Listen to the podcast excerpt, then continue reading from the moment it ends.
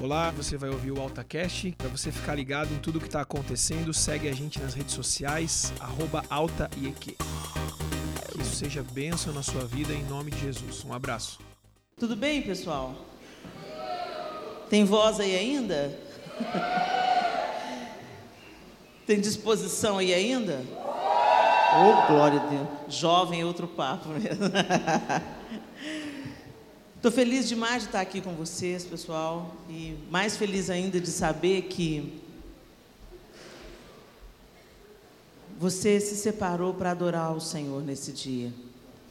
Você entendeu que o que, que é vida. As pessoas lá fora elas estão buscando alegria onde não há. Elas acreditam que elas estão curtindo a vida, aproveitando a vida. E na verdade elas estão perdendo a vida. Eu fico pensando no carnaval. No mês que vem, quantos abortos vão ser feitos? A ressaca moral da quarta-feira a violência, o abuso. E sempre cair na real. Bebe todas, cheira todas, e vive uma alegria efêmera, passageira, e depois um efeito rebote, de ter que voltar para a vida normal, encarar a vida normal. Hoje a gente tem tanta gente lidando com depressão, dentro e fora da igreja, e lidando com tantas questões emocionais, transtornos e uma série de outras, outras coisas que nos fazem pensar que não basta também a gente estar dentro de uma igreja, não basta a gente ser frequentador de uma religião. O que nos liberta de nós mesmos, inclusive, é essa experiência com o Senhor dia após dia, um relacionamento de intimidade e não apenas cumprir o protocolo. Tem muita gente encarando a depressão dentro da igreja. Muitos líderes em autoextermínio como resultado da depressão prolongada. Isso acende uma luz para a gente tem alguma coisa errada acontecendo também no arraial dos crentes. Porque a religião não basta. É muito bacana essa sua iniciativa de ter deixado o prazer momentâneo e ter se reunido aqui para adorar o Senhor, para aprender do Senhor. Mas esse é só o primeiro passo. Esse é só um acontecimento pontual. Um relacionamento, ele não acontece em final de semana, nem uma vez por ano. Relacionamento é diário. Eu me casei com o João e eu não me encontro com ele eventualmente. A gente tem um relacionamento, a gente se fala o tempo todo, mesmo quando a gente está distante, a gente está conectado. Mas não é isso que a gente está vivendo na nossa fé hoje. E a gente não pode dar aquilo que a gente não tem. A gente só transborda daquilo que a gente está cheio. Se eu sacudir essa garrafa aqui, ela vai. Eu abrir a tampa, sacudir a garrafa, vai derramar o quê? Coca-Cola? Bem que você gostaria. Né? Mas vai derramar água. Porque é disso que ela está cheia. Água. A gente só dá, derrama daquilo que a gente está cheio. A gente só dá aquilo que a gente primeiro recebeu. E aí a gente escuta uma frase que diz assim que hoje o maior desafio da igreja é cristianizar cristãos. E quando a gente pensa nisso, cristianizar cristãos, por que, que a igreja, o maior desafio da igreja hoje é cristianizar cristãos? É porque as pessoas dizem que são seguidores de Cristo, elas se autodenominam cristãos, mas a prática delas é totalmente distoante da prática de Cristo. Elas falam o que Jesus nunca falaria elas fazem o que Jesus não faria. E elas guardam preceitos de homens. E aí a gente se lembra dos fariseus, né? Os fariseus, eles surgiram para resgatar os valores das escrituras, né, da Torá, no meio do povo judeu. Eles se levantaram como restauradores de brechas.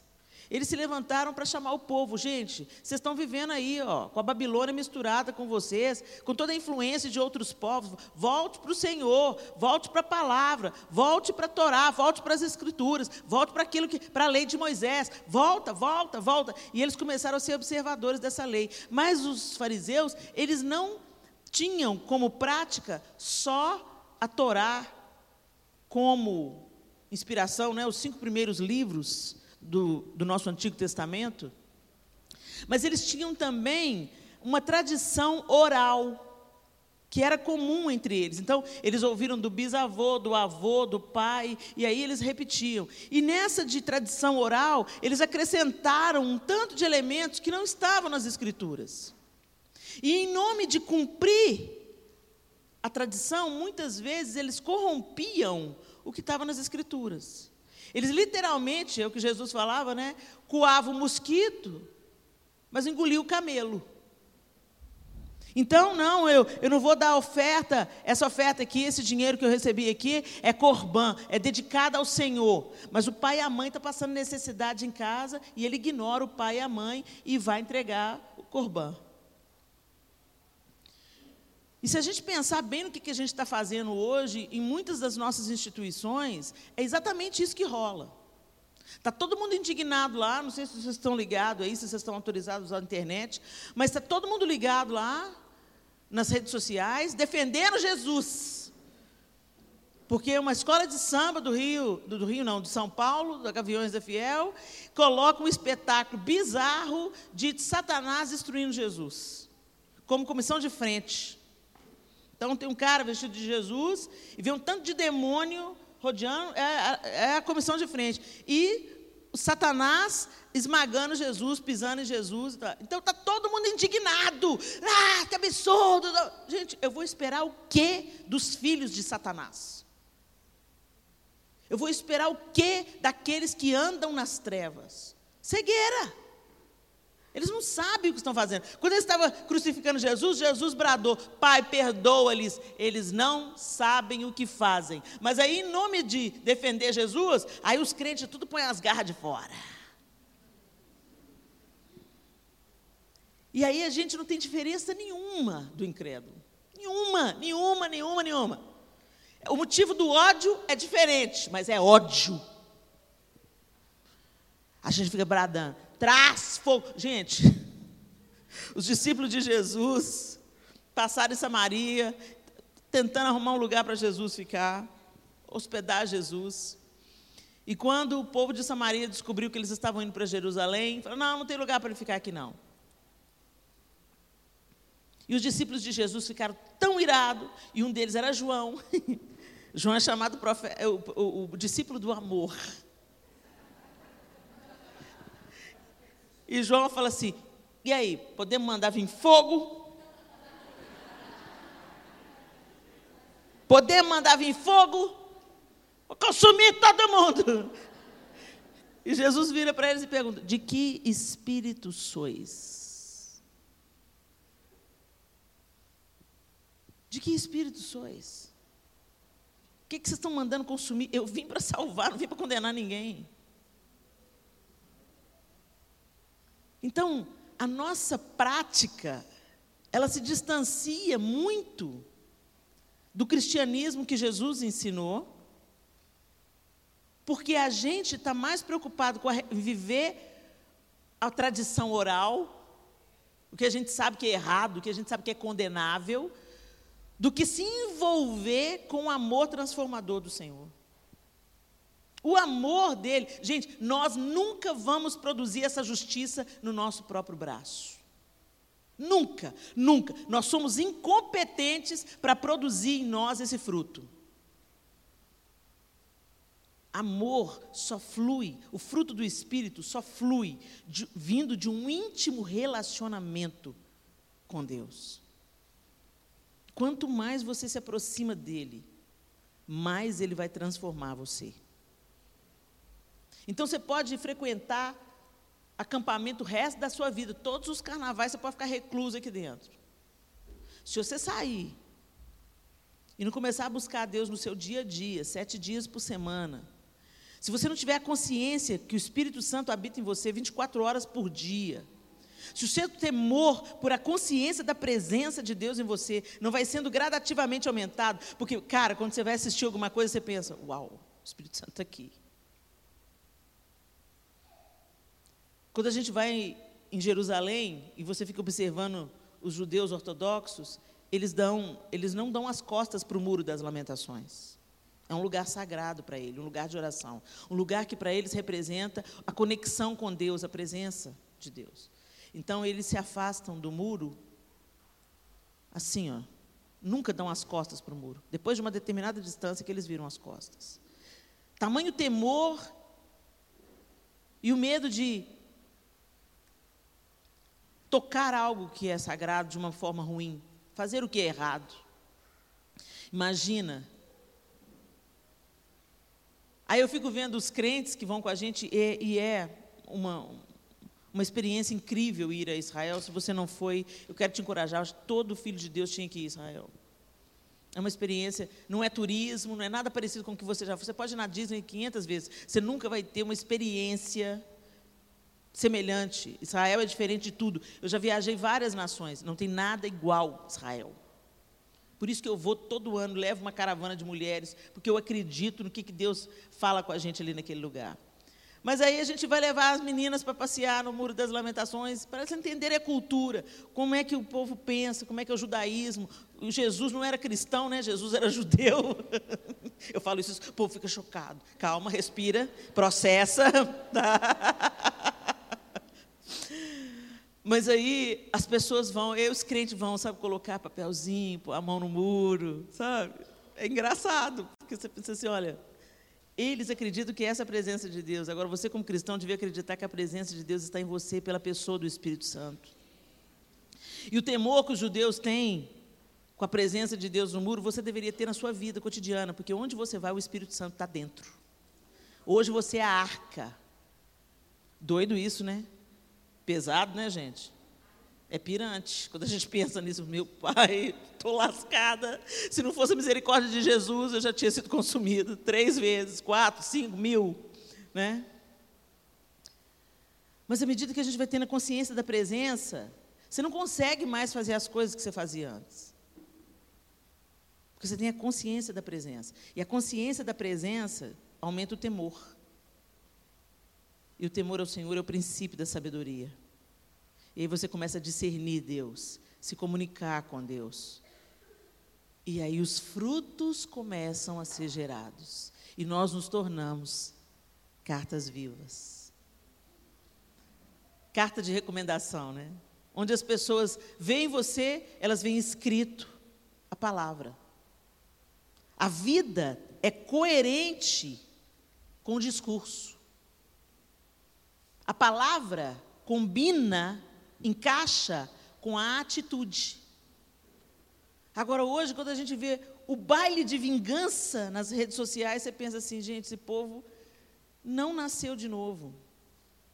O povo está frequentando igrejas, nossas igrejas estão lotadas, mas o povo ainda não entendeu o que é seguir a Cristo e se tornar carta viva.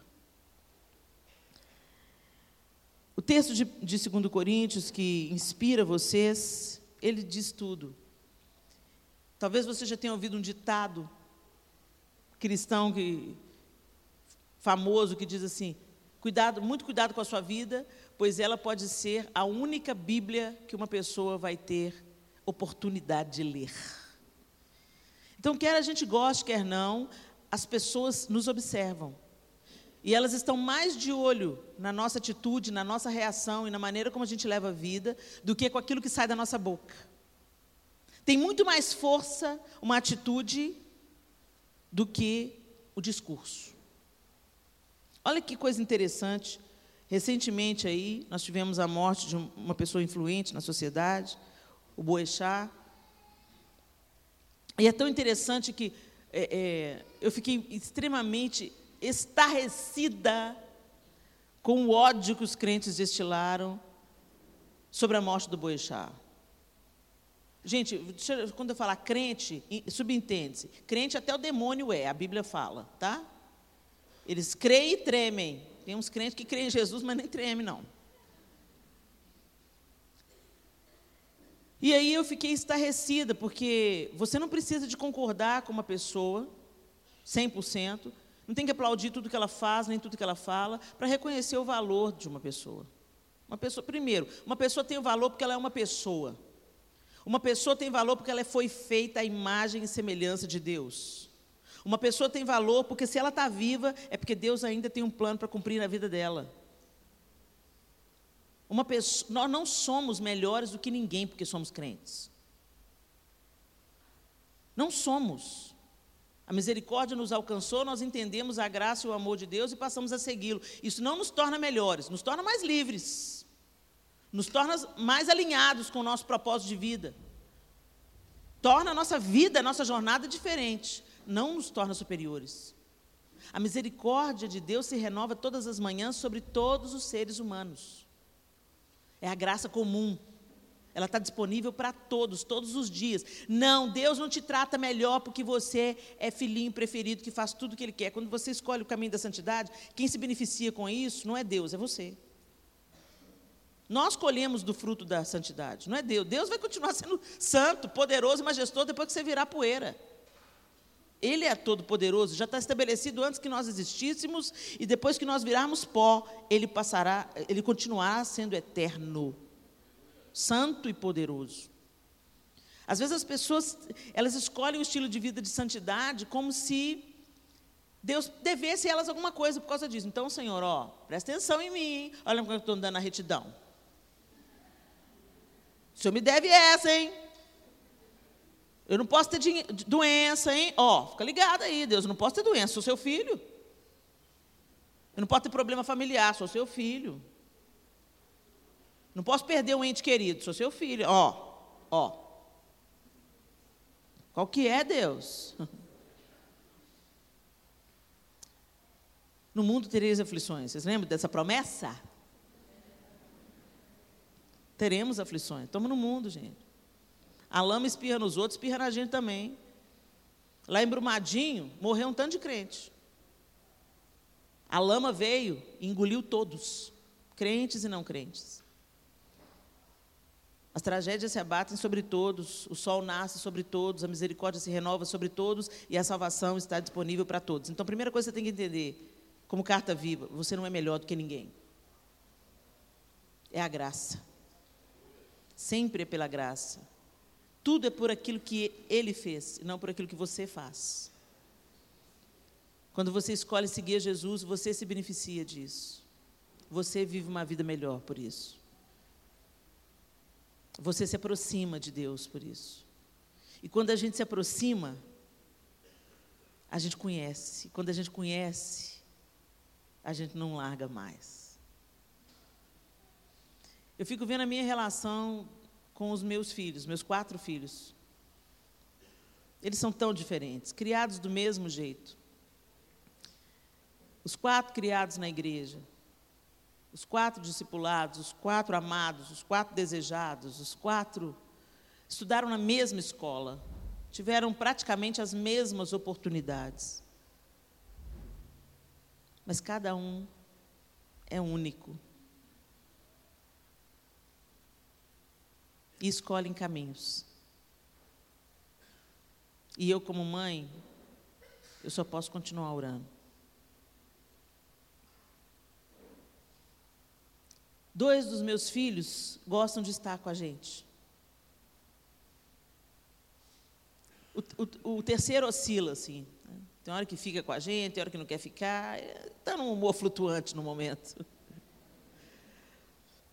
Mas dois, eles se deleitam. Os dois abraçam a gente quando a gente chega de viagem. Os outros dois, e aí, mãe, beleza? Os dois vão para nossa cama. Os dois querem tirar férias em família e ficar até o último dia. É claro que depois a vida, eles fazem universidade, trabalham, a vida vai levando a gente para outros rumos. Mas se você vê nos olhos deles, se dependesse deles, eles estariam sempre juntos. E porque os dois escolhem, escolhem estar sempre juntos, eles sabem coisas sobre eu e o pai que os outros dois não sabem. Eles já viveram experiências com a gente que os outros dois não viveram. Eles têm memórias construídas entre nós quatro que os outros dois ficaram de fora. Deus não tem filhos prediletos, mas existem filhos que preferem a presença de Deus a qualquer outra coisa. Os outros dois, às vezes, preferem uma festa, preferem ir para a casa do amigo, preferem voltar das férias mais cedo. Mas os dois que ficam, eles sempre comem da melhor parte. Eles sempre têm mais oportunidade. Tem um deles que já foi comigo para Israel duas vezes, e se Deus quiser esse ano, vai de novo. Nenhum dos outros três conhecem Israel. Esse ano a Sofia quer ir, mãe, eu quero ir, mãe, eu quero ir. O Miguel, não existe mais congresso de mulheres em Israel sem mim, mãe, impossível. Elas me amam, mãe. E as experiências que ele viveu lá em Israel, eu não posso dar para nenhum dos meus outros filhos, embora eu os tenha convidado. Vamos com a gente esse ano? Não, não, não posso ir. A Sofia Caxias, a caçula, puxou o pai. Mãe, eu quero muito ir, mas eu não posso perder aula. então fica, minha filha. Vai lá. Com a nota ruim, mãe, eu tenho que recuperar. Vai lá, minha filha, Deus vai prover a oportunidade. Ela falou assim: eu vou mandar bala no ano que vem para ir no segundo semestre, poder me ausentar esse ano, se Deus quiser, ela vai com a gente. Ela é uma dessas que faz tudo para estar junto. Quanto mais você se aproxima, mais você aprende, mais experiências você tem, mais parecido com Deus você fica. Eu fico olhando o Miguel. Ele abre a porta para mim. Porque o João ensinou isso para ele falando? Não, porque o João ensinou isso para ele fazendo. Como ele anda mais junto, ele observa e imita. Ele me põe no canto da calçada. Eu falei assim: meu filho, passa você para o canto da calçada. Eu sou a mãe. E ele falou assim: muito bem, mãe, a senhora fez bem o seu trabalho, mas eu sou homem.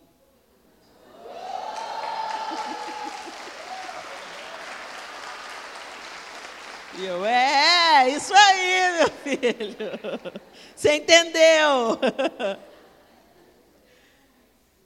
Então, gente, do relacionamento é que somos feitos cartas vivas. De andar junto é que nos tornamos parecidos. E lá em João 15, no capítulo 4, no, no versículo 4 e 5, Jesus está dizendo: permaneçam em mim e eu permanecerei em vocês. Nenhum ramo pode dar fruto por si mesmo, se não permanecer na videira. Vocês também não podem dar fruto se não permanecerem em mim. Eu sou a videira, vocês são os ramos. Se alguém permanecer em mim e eu nele, esse dará muito fruto, pois sem mim vocês não podem fazer coisa alguma. Sem mim, vocês não podem fazer coisa alguma. Lá no Éden, o homem se tornou autossuficiente. O pecado da queda não é apenas o pecado da desobediência, mas do desejo por independência. Quando a serpente vem seduzir a mulher, a proposta é: mas é claro que você não vai morrer. Se você comer dessa árvore, você vai discernir entre o bem e o mal. Você vai ser como Deus. Então, se você se tornar como Deus, para que você precisa depender de Deus, gente? Sereis como Deus, conhecedores do bem e do mal. E foi por essa frase que ela foi seduzida. A mesma sedução que subiu ao coração de Lúcifer. Subirei acima das estrelas do céu e serei semelhante ao Altíssimo. O mesmo que levou Lúcifer à queda, o mesmo que iniciou a carreira de Satanás, foi aquilo que ele soprou para dentro da alma feminina lá no Éden. Sereis como Deus. Um projeto de grandeza. E Satanás continua financiando projeto de grandeza. E Jesus veio na contramão, sendo grande, se tornou pequeno, se humilhou até a morte, morte de cruz. E a gente é crente e a gente gosta muito do versículo que fala: Eu sou cabeça e não cauda.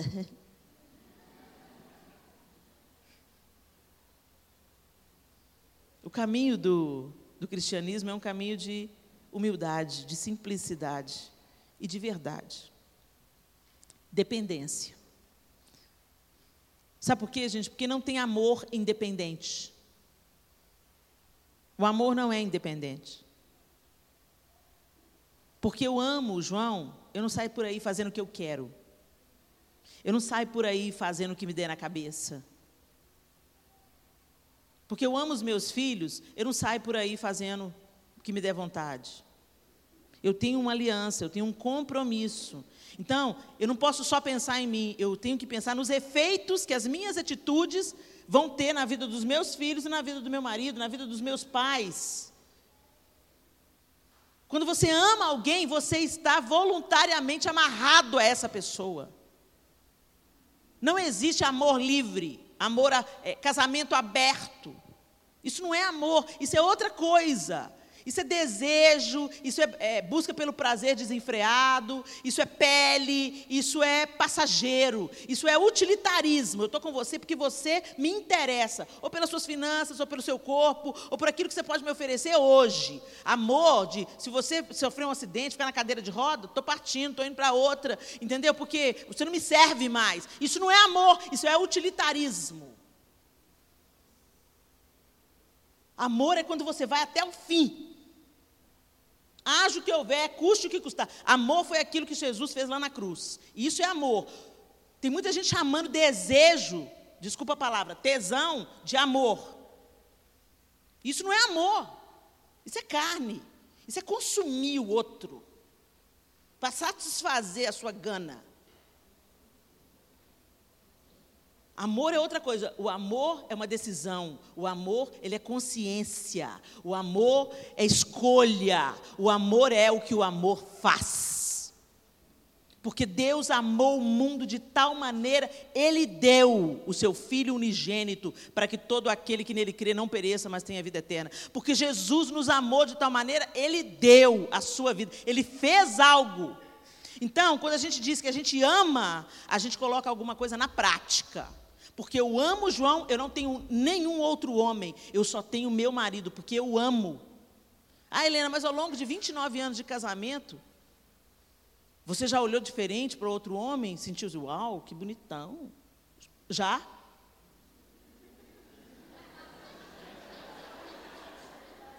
E eu tenho certeza que ele também olhou para uma mulher, uau, não posso olhar a segunda vez. Sabe por quê? Porque a gente é tudo feito do mesmo material do pessoal que está lá fora, vivendo a vida doidado. Então por isso que a gente não é superior, é todo mundo carne. Mas porque eu conheço Jesus, porque Ele entrou na minha vida, porque o Espírito Santo está pulsando aqui dentro, eu não sou governada pela inclinação da minha vontade. Eu sou governada pelo Espírito Santo de Deus. Que diz: não entra, não entra nessa, não, que é laço. Sai fora agora. É isso que, que rola quando você tem intimidade com o Espírito Santo. Você sente o cheiro da encrenca. De longe já vai. Ai, para lá, Satanás. Você foge das circunstâncias que vai te levar a pecar. Você dá as costas. Você voluntariamente. Como, sabe o que o apóstolo Paulo. Eu esmurro o meu próprio corpo. É por aí. Você esmurra a sua vontade. Fica quieta. Picareta dessa carne. Por isso que nós vamos receber um corpo glorificado, gente, porque esse aqui não serve. Mas para você resistir, você não resiste na sua vontade, não, gente. Na sua vontade você vai sucumbir. Que a carne. Sabe aquela história da. A carne é fraca, a carne é forte. Amarra ela, senão você está lascado. A gente tem que fortalecer o nosso espírito e o nosso relacionamento com Deus, senão nós vamos satisfazer a vontade da carne. O apóstolo Paulo, em uma das suas cartas, ele, ele diz: Andei no andeis no espírito, e assim vocês não vão satisfazer a vontade da carne. Mas você tem que andar no espírito, essa é a condição. E aqui Jesus está falando: Eu sou a videira, vocês são os ramos. Se vocês estiverem enxertados em mim, a minha vida vai fluir em vocês. E aí vocês vão produzir fruto. Porque sem mim, nada podeis fazer. Mas a gente tenta. A gente gosta de ser independente. A gente gosta de confiar na nossa própria justiça. Está lá o tanto de crente confiando na própria justiça. Deus vai matar, Deus vai fuzilar, Deus vai rasgar o céu, enxofre e fogo vai cair. Esse povo vai ver que. Gente, a gente tem que estar orando. Deus tem misericórdia deles, Deus tem compaixão, Deus marca com a tua salvação, Senhor tem misericórdia. Senhor, não leve em consideração, Deus, tem compaixão do Brasil, Senhor. Mas não, a gente quer ver o circo pegando fogo.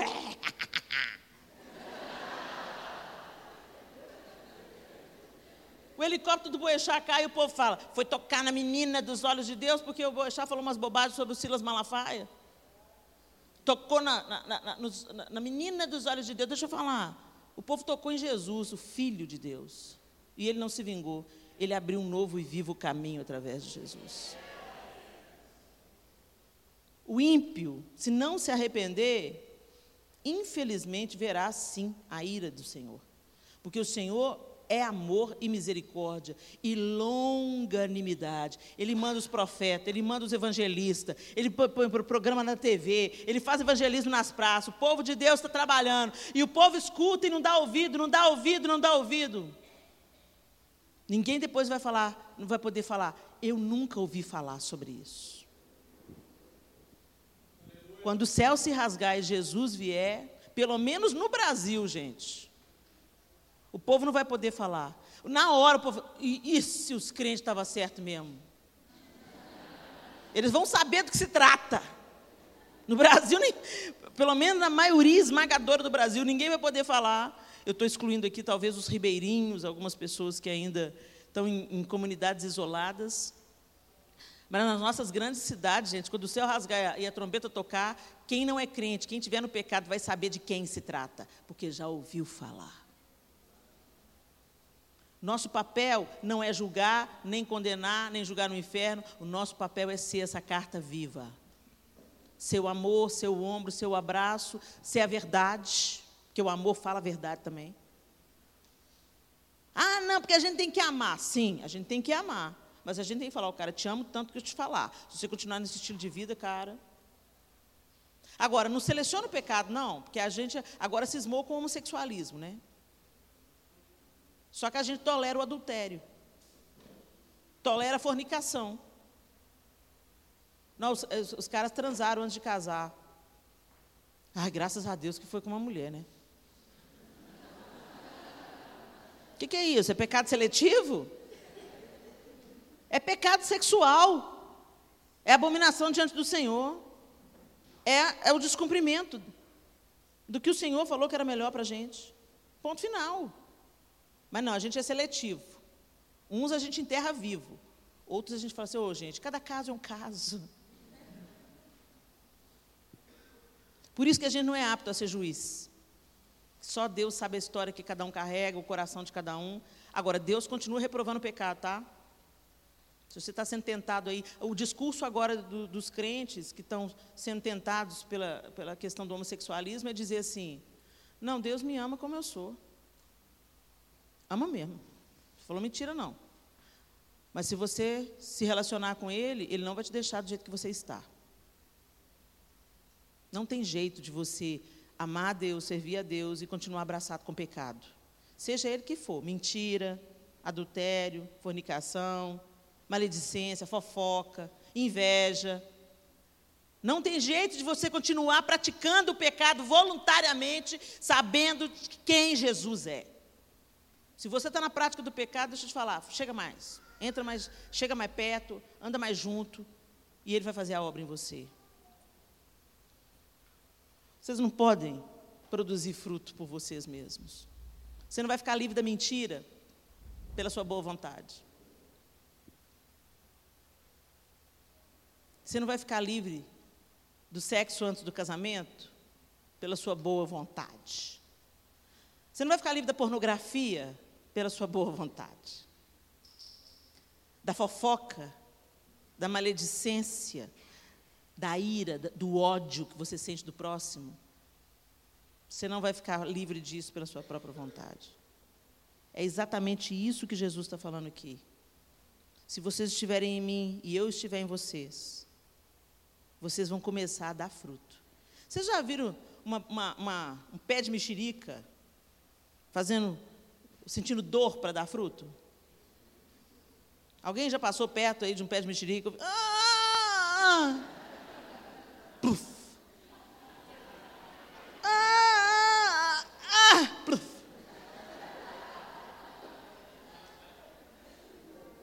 Não rola, né? Por quê? Porque é da natureza da mexeriqueira, das mexericas. É da natureza da mangueira produzir man... É da natureza. É natural. Brota. Aí vem a poda. Dói, mas a árvore se recupera, fica mais bonita ainda e dá mais fruto ainda. Depois eu, eu sugiro vocês a ler João 15. Que, que revelação que é esse texto inteiro. Que coisa linda. Que comparação feliz.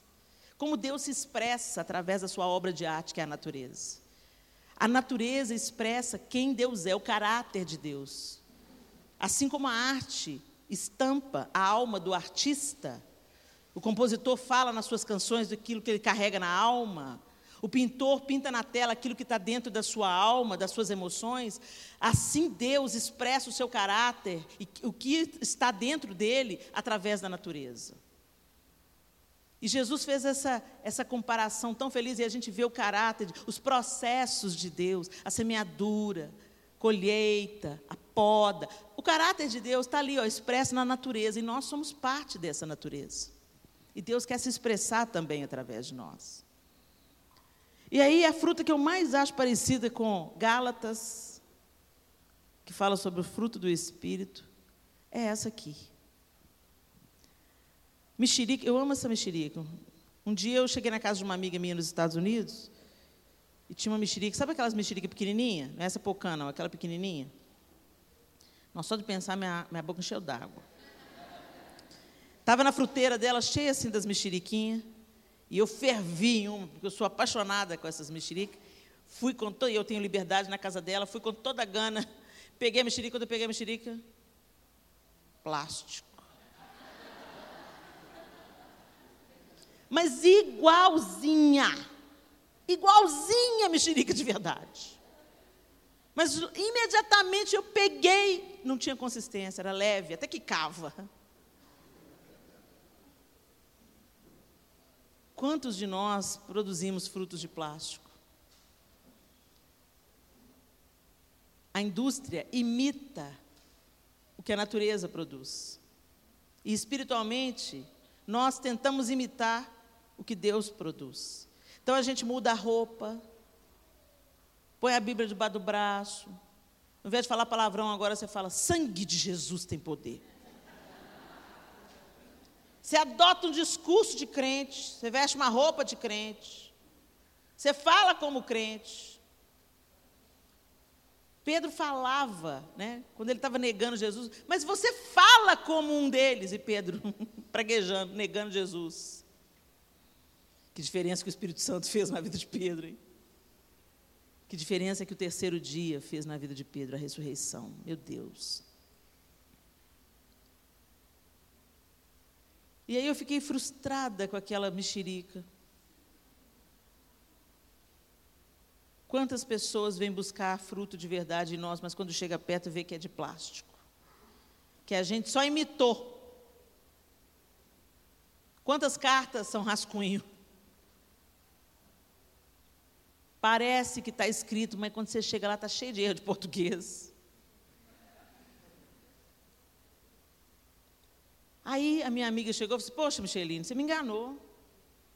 Por quê? Essa mexerica, vim com maior sede ao pote. E mentira, ela começou a rir, soltou uma gargalhada, falou assim: não, tem uma de verdade aqui. E abriu a geladeira e tirou da gaveta da geladeira, igualzinha, aquelas pequenininhas. E aí eu peguei e senti o peso.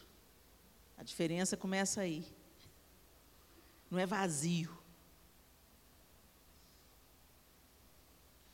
Não é insólito. Tem substância. Tem peso. Faz a diferença. Aí você começa a descascar. Dá uma cheirada aí. Olha. Pega, gente, pega. É para pegar. Esfregar na mão, dar uma cheiradinha.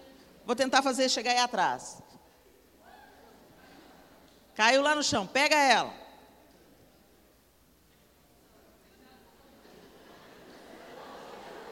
Pega a mexerica, gente. Quem está aqui na frente está sentindo cheiro? Ainda não? Vou dar um jeito nisso.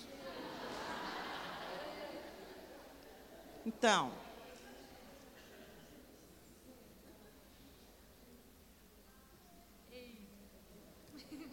Sentiu o cheiro? Quem pediu? Pediu? Pedi e dá-se-vos-á.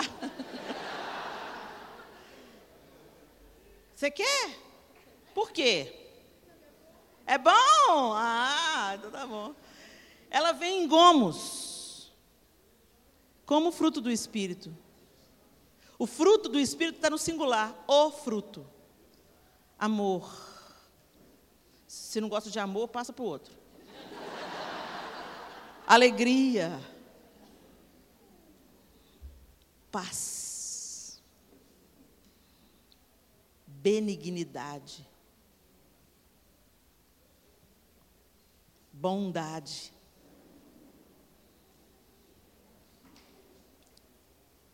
Nossa, mansidão tá gorda. Esse aqui, é, entretanto, esse aqui tá igual o meu. Pequenininho, mirradinha. Um gomo enorme, gente, olha aqui. Vocês conseguem ver? Espera aí, segura o microfone. Isso, segura esse aqui, segura esse aqui. Esse aqui é um gomo só. E esse aqui é outro. Da mesma fruta. Mansidão, domínio próprio. Então, mansidão,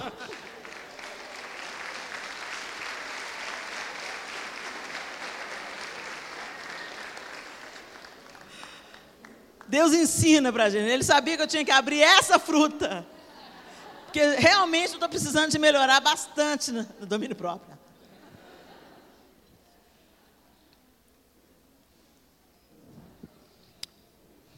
Muito bem. Vocês sentiram o perfume da mexerica aí? Assim é onde tem uma pessoa cheia do Espírito Santo a vida dela muda o ambiente. Você sente o cheiro de Jesus na vida dela.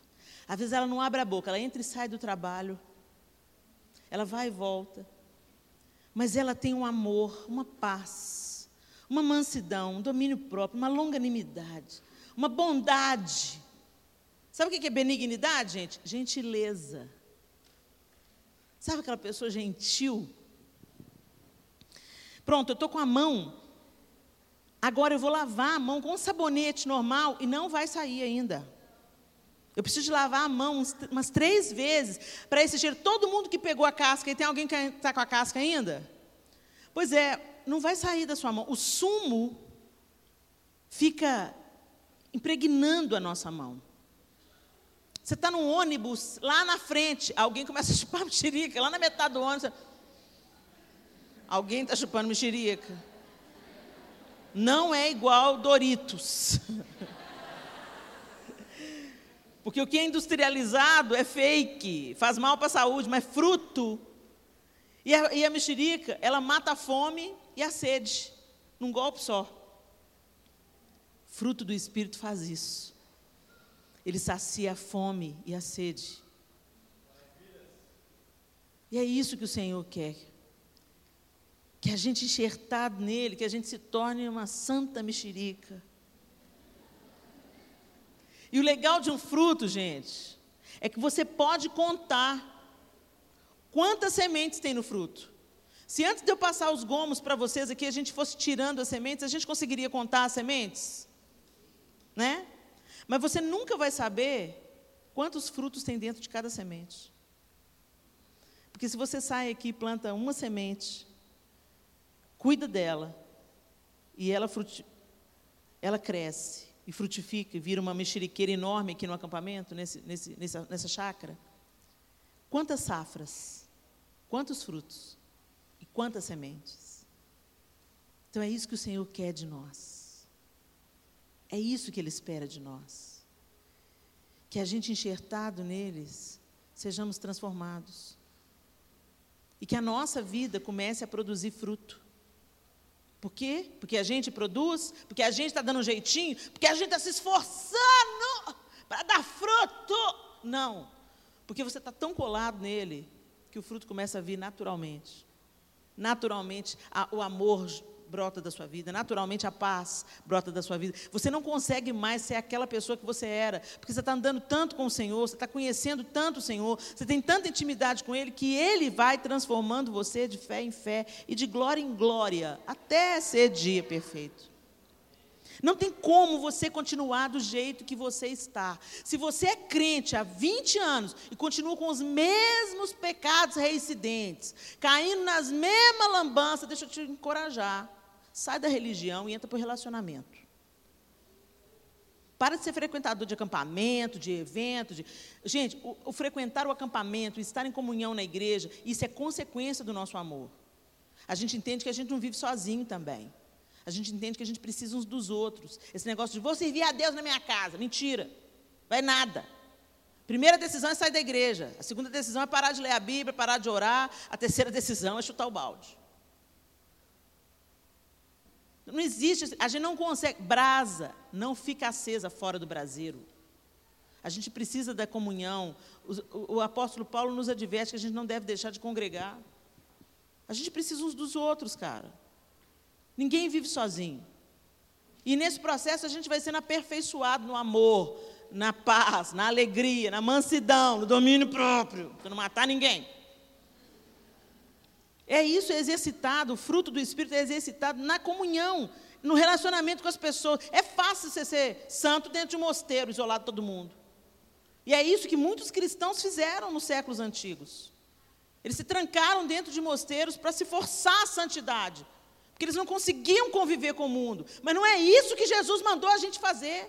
Ele falou: vai e façam discípulos. Convivam com as pessoas, andem com as pessoas, amem as pessoas. Ele veio, ele largou a perfeição e veio, ele não ficou trancado lá no céu, não. Ele veio e habitou entre nós, conviveu conosco, andou com os discípulos, comeu com pecadores, foi à casa de cobradores de impostos, a, recebeu a adoração da prostituta, absolveu a mulher adúltera.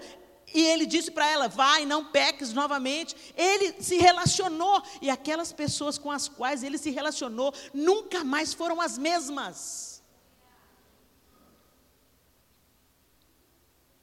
E é isso que Ele espera de nós.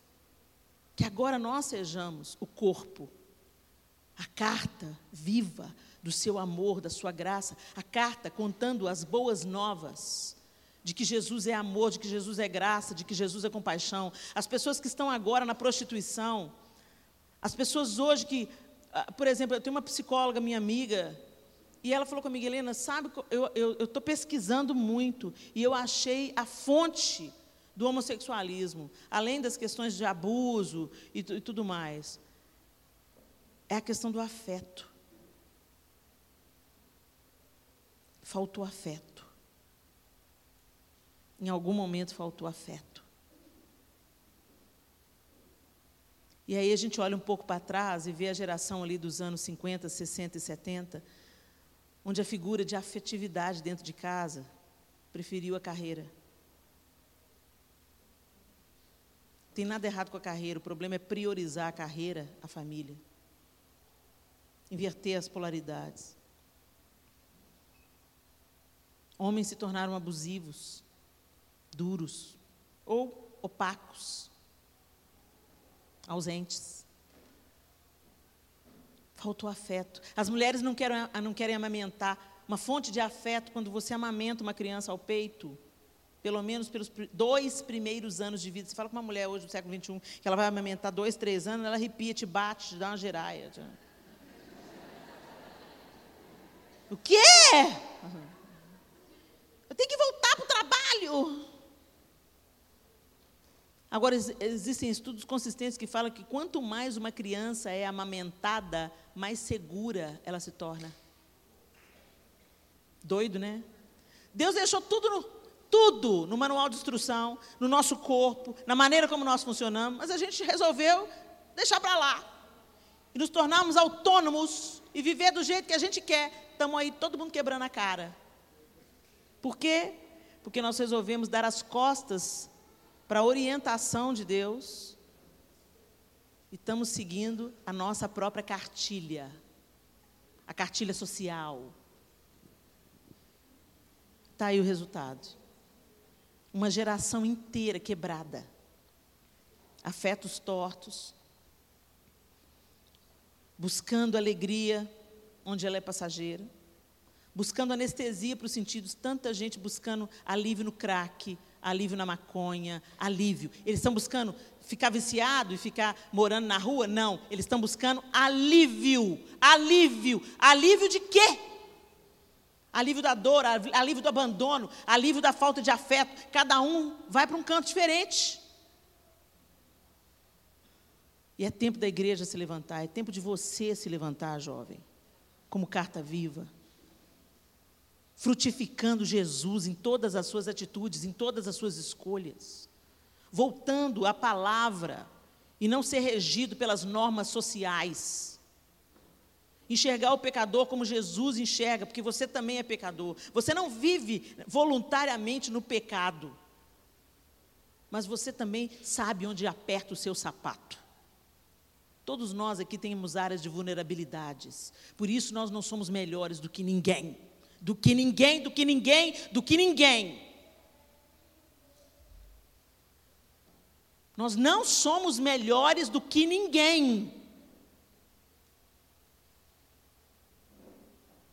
E é isso que a gente tem que entender de uma vez por todas. Que o Senhor tenha compaixão de nós. E que Ele nos levante nessa geração, que Ele levante você nessa geração. Para fazer a diferença não só dentro da igreja, não só no nosso gueto gospel mas que você faça diferença onde você andar.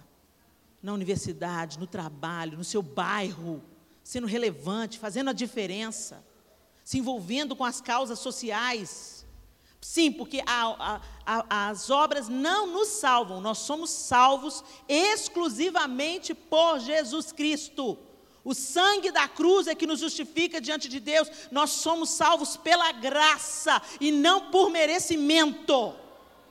Pode ser a pessoa mais bondosa da face da terra, se ela não reconhecer Jesus Cristo como Filho do Deus Altíssimo, se ela dar as costas para Deus,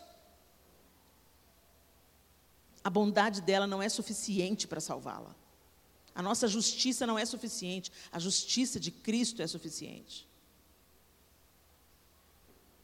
Mas a palavra de Deus também diz que a fé sem obras é morta. É mentira. Se você diz que o Senhor é o Senhor da sua vida e vê uma pessoa morrendo de fome, hoje nós temos, gente, 30, eu sou embaixadora da Visão Mundial, de um braço da Visão Mundial que se chama Mulheres de Visão. E essas mulheres de visão estão engajadas em resgate da infância no Brasil. Então a gente levanta apadrinhamento para as crianças, custa 50 reais apadrinhar uma criança. E como é difícil, porque tem tanta gente mais preocupado com o alongamento de cílios, a escova, a unha. Ou o lanche no final de semana, ou o tênis de marca. Tem mais gente envolvida com isso dentro da igreja do que apadrinhar, resolver ser pai de uma criança. Com 50 reais por mês, eu sou mãe de quatro, com 50 reais por mês, mal, mal, a gente põe comida na boca deles. Mas a visão mundial consegue mudar o destino de crianças através do apadrinhamento. 50 reais. E a gente anda levantando esses recursos, conclamando as mulheres a entrar nessa trincheira de compaixão, de se envolver com as causas, não só como doadores, mas fazendo cursos, é, instrumentalizando as igrejas para que a igreja possa impactar a comunidade local, com material, a escola do afeto, uma série de coisas, cursos que a gente dá, a igreja dá para a comunidade e muda a vida da comunidade. Mas as pessoas estão muito ocupadas ganhando dinheiro trabalhando, correndo atrás do vento, correndo atrás daquilo que não vai caber no nosso caixão. Nem a roupa que a gente vai usar, a gente vai escolher, gente. A não ser que você seja muito doidão. Já deixa pré-definido aí. Mas você também não pode garantir que eles vão te obedecer e pôr a roupa que você quer. Como a gente corre atrás de bobagem, é impossível você não estar envolvido com Jesus é impossível você estar envolvido com Jesus e não se tocar com a necessidade alheia. E não se envolver em causas relevantes. E a Bíblia fala que o mundo vendo as suas boas obras, que eles creiam, que as suas boas obras direcionem as pessoas para Deus, glorifique o nome de Deus, que elas entendam, poxa, fulana era aquela menina patricinha, egoísta, agora se tornou uma madrinha, engajada em causas sociais, fazendo trabalho em favela, cuidando da viúva, visitando. Gente no hospital, trocando de turno com alguém que está que tá lá internado. Uau! Dando palestra nas escolas contra o bullying. Uau! É impossível a gente estar envolvido com Jesus e viver só para o nosso próprio umbigo. É impossível. A fé sem obras é morta. Feche seus olhos.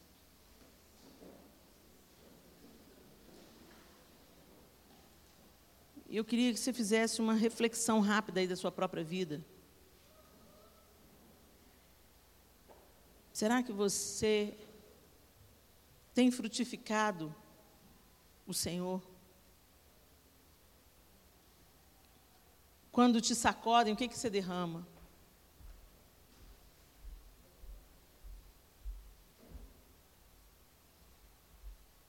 Será que quando o Senhor vem procurar fruto em você, Ele encontra? Amor está fluindo da sua vida, alegria, paz, bondade, benignidade, fidelidade, mansidão. Será que isso está fluindo naturalmente da nossa vida? Ou você tem se esforçado muito? É mais fácil a gente se esforçar para produzir um fruto de plástico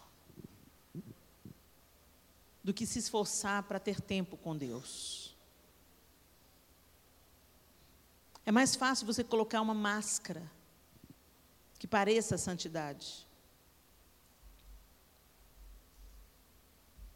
do que buscar conhecer, discernir a voz de Deus entre tantas vozes que existem dentro de você. Buscar a Deus não é uma trajetória comum ao ser humano. Haja visto, você tem mais fa facilidade para assistir um filme do que para ler a Bíblia.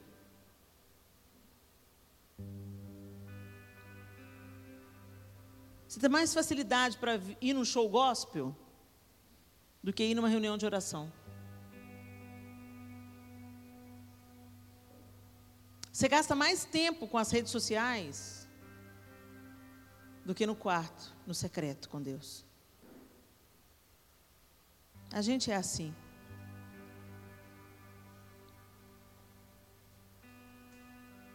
Acredito que por isso a Bíblia fala que o, que o Evangelho é tomado pela força. Porque a gente tem que se esforçar. Para ficar parecido com Jesus, a gente tem que se esforçar para gastar tempo com Ele. Para se aproximar dEle, para priorizar Ele. Mas é nisso, nesse esforço de parar tudo, entrar no quarto,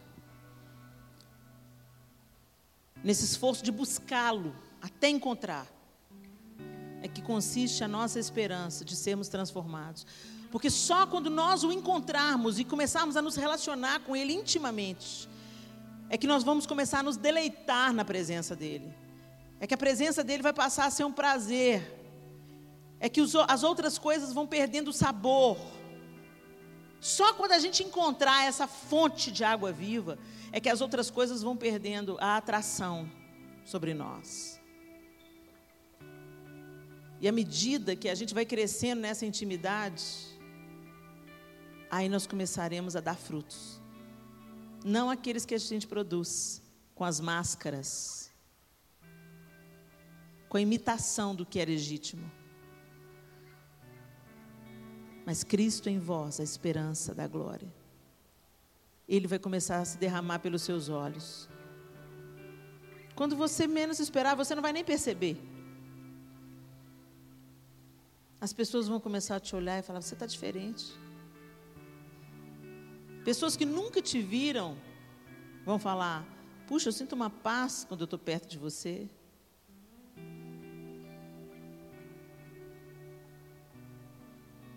São coisas que nós não podemos produzir, mas que nós podemos buscar até encontrar.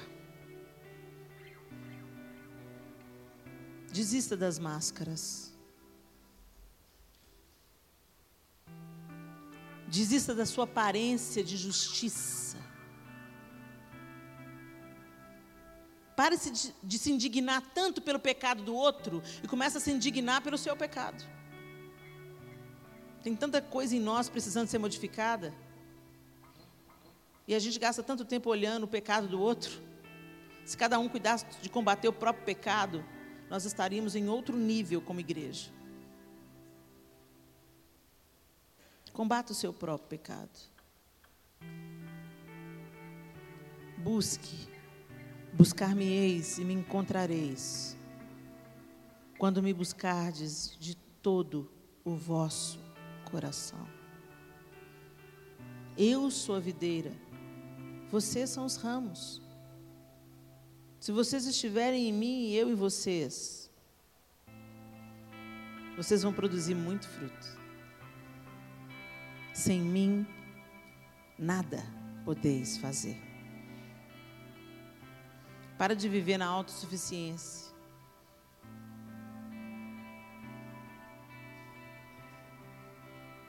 Peço o Espírito Santo, Espírito Santo me ajuda a priorizar o que é prioridade, a entrar mais fundo Eu não quero águas pelos artelhos, nem pelos joelhos, nem pelos lombos. Eu quero ser mergulhado no seu amor, na sua graça, na sua compaixão. Eu quero que a tua redenção me modifique. E que dia após dia, até ser dia perfeito, o Senhor, pela sua graça, vá me aperfeiçoando não me deixe cego, Senhor, para o meu próprio pecado. Interessa a Satanás que você vá para a balada? Não, interessa que você fique na igreja pensando que é justo. Sepulcro caiado. Bonitinho por fora. Imundo por dentro.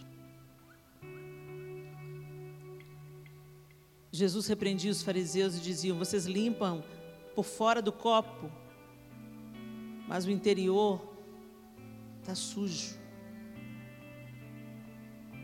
Limpa primeiro por dentro.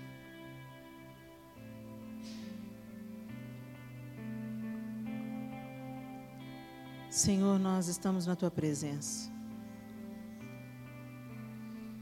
Tua presença doce e poderosa. E nós nos rendemos a Ti nessa manhã.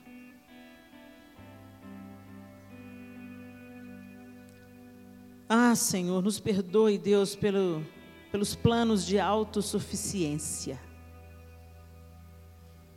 Quantas vezes nós desenhamos os nossos próprios projetos e chamamos o Senhor só para assinar, só para abençoar, só para aprovar. Faça os projetos do Senhor. Nós queremos nos submeter à tua vontade, sermos governados pelo teu Santo Espírito, modificados de dentro para fora. E que a tua vida em nós seja lida, mesmo quando nós estivermos em silêncio. Que as pessoas vejam através de cada atitude o fruto do Espírito abundantemente se derramando, espalhando perfume, impregnando as vidas, saciando a fome e a sede. Faz essa obra em nós, Senhor. Primeiro em nós e depois através de nós. Em nome de Jesus Cristo em nome de Jesus, porque é nele que nós confiamos, é nele que somos justificados, redimidos, salvos. E é por ele e através dele que o Senhor nos olha todos os dias e renova sobre nós as tuas misericórdias. Por isso nós te pedimos isso. Faz essa obra em nós, Espírito Santo. Em nome de Jesus. Amém e amém. A palavra de Deus diz que aquele que escuta e pratica é comparado a um homem sábio que edifica sua casa sobre a rocha. No dia da adversidade, ele não será abalado. Que você não seja apenas ouvinte, mas praticante da palavra. Eu tenho certeza que Deus tem falado com vocês poderosamente, de maneiras diferentes, nesses dias aqui. Mas Ele está falando. Quem tem ouvidos para ouvir, ouça. Coloque em prática. Se você não se achegar ao Senhor, você não aguenta o que vem por aí. E é tempo da igreja se levantar em autoridade poder avivamento além do barulho. Barulho não é avivamento. E todo avivamento é precedido de genuíno arrependimento de pecados. Deus está contando com a sua geração. Onde a minha falhou, vocês vão além. Não se conformem com as bolotas de Satanás. Quem quiser vir após mim, negue-se a si mesmo, tome a sua cruz. Quem perder a sua, quem achar a sua vida, a perderá. Mas quem perder por amor de mim, a encontrará. Quando a gente pensa que a gente está perdendo, a gente está ganhando. Quando você pensa que você está renunciando, na verdade você está sendo liberto. Comece a enxergar as coisas sob a perspectiva do reino e não sob a perspectiva da sociedade, do mundo, perspectiva do reino. Que venha um novo olhar sobre vocês. Novas decisões, rupturas serão necessárias. Rompa com o pecado, rompa com o estilo de vida que te afasta de Deus. Rompa, inclusive, com relacionamentos tóxicos. Nós temos que amar a todos. Amar não é andar colado e ter afinidade, não. Amar é tratar os outros como você gostaria de ser tratado, com dignidade, com honra, com respeito. Mas tem certas coisas que você não tem que comungar, não tem que andar junto, porque isso vai te levar para o fundo do buraco. Algumas rupturas são necessárias. A maior maneira de a gente amar uma pessoa é orando por ela. Tem alguém que você ama, mas você sabe que é uma pessoa tóxica na sua vida. Paga um preço de oração, de jejum, de verdade pela vida dela ama ela sim.